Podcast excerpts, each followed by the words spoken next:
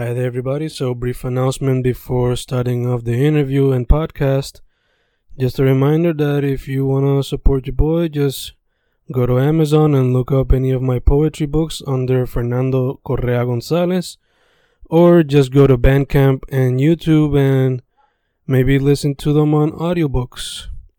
Thank you for supporting, thank you for listening, and enjoy the interview. Y grabando, grabando, Fencast grabando otro episodio de Inktober 2019 donde el énfasis son artistas que se expresan mayormente por artes visuales, mayormente lo que es el dibujo, pintura, bolígrafo, arte digital. Esta tarde estoy en Mayagüez con un artista que viene directamente de Isabela, pero que tengo entendido que estudió aquí y se, se ha desarrollado en esta área.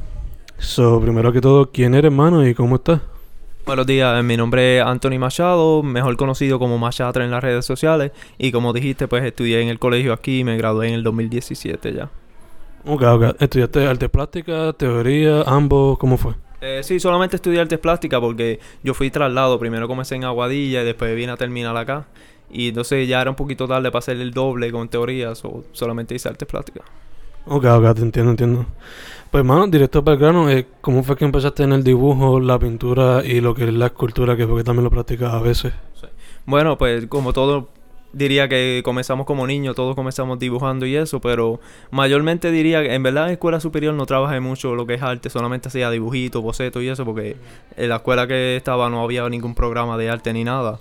So, cuando comencé la universidad fue que de verdad comencé a enfocarme ya a lo que es como pintura. Dibujo no me gusta mucho tanto, pero lo trabajo un poco. Y escultura. Ok, ok. So, primordialmente pintura y escultura entonces. Sí, eh, pintura, escultura, pero en, también en pintura no me gusta como que seguir la regla de que ah, tiene que ser solamente acrílico, óleo o algo, sino ya medio mixto. Que son marcadores, pintura y todo lo que sea. Ok, ok, nice, nice.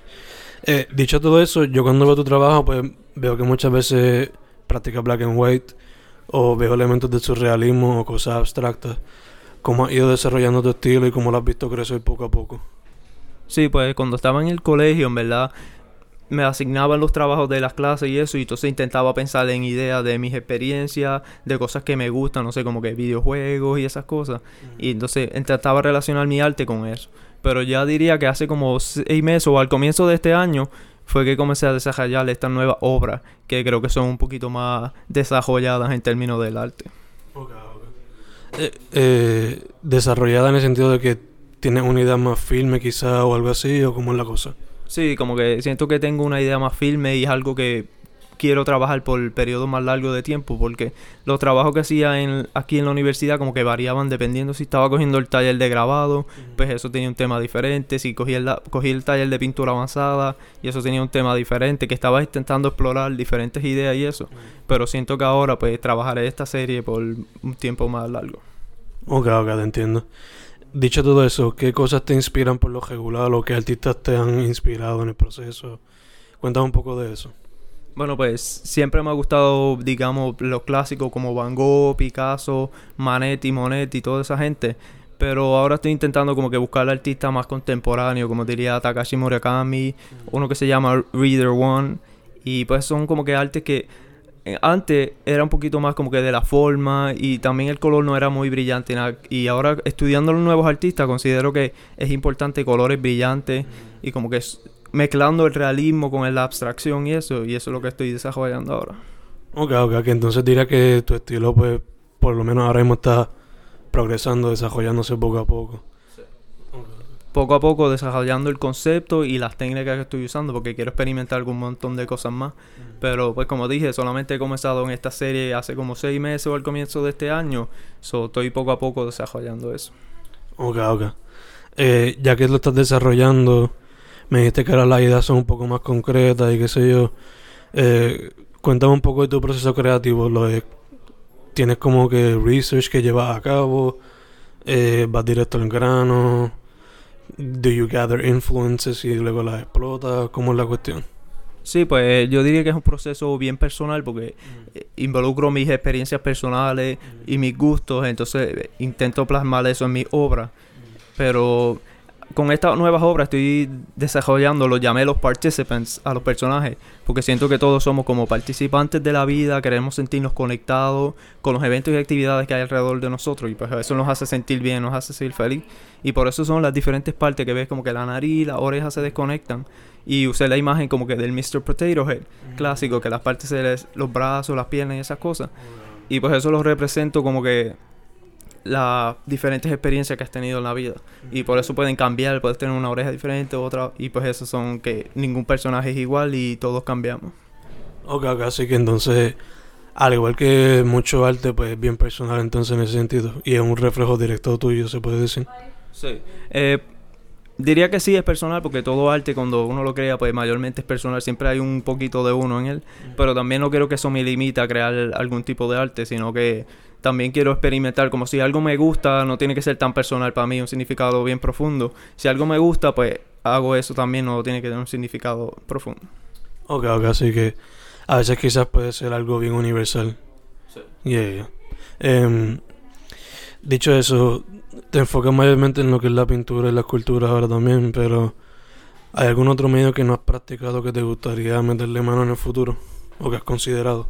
Eh, sí, he considerado, pues, no está muy, es relacionado al arte, pero no tanto como que pintura, escultura, sino sería la fotografía. Y siento que, pues, tú me preguntaste ahorita sobre el proceso, mi proceso requiere mucho como que research online de diferentes fotos. Y pues me gustaría aprender fotografía para poder yo tirar mis propias fotos de referencia y usarlas. Y así no tengo que preocuparme mucho por copyright y esas cosas. Ok, ok, nice. ¿Tienes a usar el celular aunque sea o tienes un equipo separado que te gustaría elegir? ¿Qué tienes? Eh, sí, ahora mayormente uso mi celular. Un tiempo tuve una cámara como DSLR y eso y sacaba alguna foto. Pero siento que es necesario tener la cámara porque tira la foto con más detalle y entonces más definido que y tú sabes, puedes controlar mejor la luz, la sombra y el shutter y todo eso. Entonces, pues, las fotos quedan mejor como para referencia. El celular está un poco limitado en ese sentido. Mm. Entiendo, entiendo. Eh, estamos en Inktober, so hay que tocar el tema. ¿Qué piensas del reto? ¿Te lo has tirado, lo has considerado, lo harías en el futuro? ¿Cuál es tu relación con Inktober?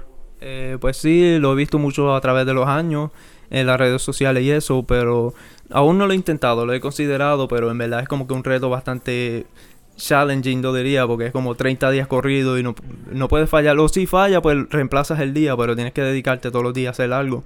Y si vamos a suponer tienes otro trabajo de arte a la misma vez, entonces tienes que sacar tiempo para hacer eso, se hace un poquito difícil. Pero no trabajo mucho como que la tinta. So, por eso diría que no lo practico mucho. Aunque eso es como que si quieres ser bien específico, pero puede, la gente lo hace en arte digital, usa colores y todo, eso no tiene que ser tan limitado, pero... en el futuro quizás lo consideraré.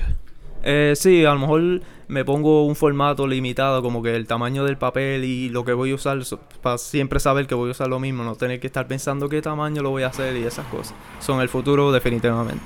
Ya, ya te entiendo. Eh, tú te graduaste ya del colegio en arte y tienes ya un tiempito de experiencia. So, cuéntame cómo tú ves el arte en Puerto Rico y qué tú crees que le hace falta para que eche para adelante. Sí, pues el arte en Puerto Rico, pues yo creo que ahora mismo está floreciendo, yo diría. Eh, en esto, el jueves pasado hubo una actividad aquí en el pueblo de Mayagüez que se llamaba Windward Artwork.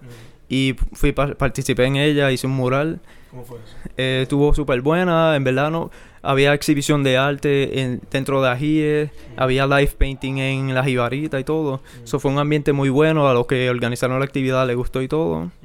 Y pues creo que piensan hacer más en el futuro. Eh, creo que eso es algo importante que traigan. A lo mejor se influencia un poco de la metro, que allá hacen muchos murales como Santurce Ley, el muraleo y todo eso. Creo que eso trae a muchas personas y los motivan a ver más arte y salir de sus casas y eso. So, diría que entonces quizás más oportunidades o más espacio dando las oportunidades le haría falta a la escena. Sí, definitivamente más espacio, ya sea paredes para hacer murales, para exhibir los artes dentro de los restaurantes, algún local que haya.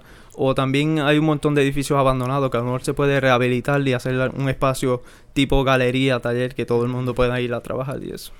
Y ahí, obligado. Ese ya está para el Que de hecho, quizás mucha gente no la ha tomado en práctica por el papel lo que quizás hay que hacer con el, con el pueblo, lo que sea, el gobierno.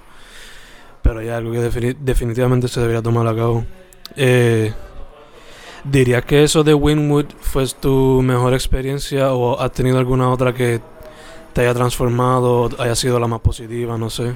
Sí, yo creo que sería una de las más que me han cambiado a mí, porque en verdad, como había escuchado la entrevista anterior de Ángel, que dijo que mucha gente no se da la oportunidad a exponerse afuera, y eso era yo. Este ha sido como que el primer mural rodeado de gente que he hecho así, y la gente se me acercaba, me hacía preguntas, quería conocer más del arte, de- del evento y todo. Eso diría que es algo bueno que exponer tu arte, que la gente te vea, porque si haces tu arte solamente a tenerte en tu cuarto, en verdad pues no dice mucho, sino que tú lo haces para la gente, para que lo vean. Dicen que bonito, le saquen fotos, lo compartan con la familia y eso.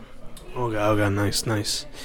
Eh, dicho todo eso, estás trabajando la serie, que me dijiste ya lleva seis meses, pero ¿hay algún otro proyecto que tienes en mente para el futuro o para cuándo tú esperas quizás terminar esta serie de ahora? Eh, pues por el momento no tengo fecha de cuándo lo voy a terminar. Quiero experimentar con diferentes procesos y quiero hacer escultura también con la misma temática y eso. So, me tardaré un poquito en desarrollarla completamente. Eh, pero eso es algo que quiero hacer. Quiero hacer escultura, pintura, a lo mejor hago un poco de grabado y todo con la misma temática y eso. Pero ahora también estoy preparándome para hacer mi maestría. So, los trabajos que estoy haciendo quiero hacer que se me, sirvan para el portafolio. Porque ya mismo llegan las fechas límite y eso. So, quiero tener mi portafolio. Ok, ok, nice, nice. ¿Maestría aquí mismo en Puerto Rico afuera? ¿Dónde? Eh, en Puerto Rico solamente creo que hay dos opciones. Bueno, si es como que quieres algo de taller, como suponer pintura, escultura o algo así, solamente creo que la católica ofre- o la Inter de San Germán ofrece maestría. Pero estaba buscando universidades de Estados Unidos que ofrecen mejores opciones de los programas y eso.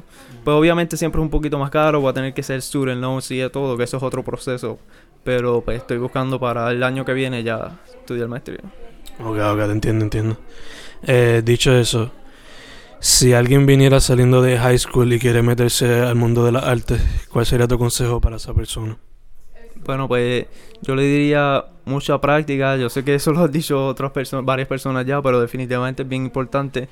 Porque cuando yo estaba en escuela superior, en verdad no trabajaba mucho como el término de un- tener un régimen, de seguir y practicar las básicas y todo. Solamente hacía bocetitos y dibujitos de aquí en la libreta y todo, pero definitivamente la práctica es importante. Exponer tu arte, aunque tú no siempre piensas, no es muy bueno ahora, estoy comenzando, pero importante que la gente lo vea, que te vea trabajando, te vean las actividades y todo. Ok, ok. Entonces, para ir cerrando, eh, ¿dónde la gente puede contactarte para comisiones, colaboraciones o lo que sea? Sí, pues me pueden conseguir en mi página de Instagram que es machatres y tengo algunos email todo, pero en verdad lo más que estoy pendiente es a mi cuenta de Instagram, so me pueden enviar un DM o algo y pues podemos cuadrar algo. Ok, perfect, mano, perfect. Pues Fencast de Inktober 2019 con Anthony Machado. Eso sería todo, mano. Muchas gracias. Gracias por la oportunidad.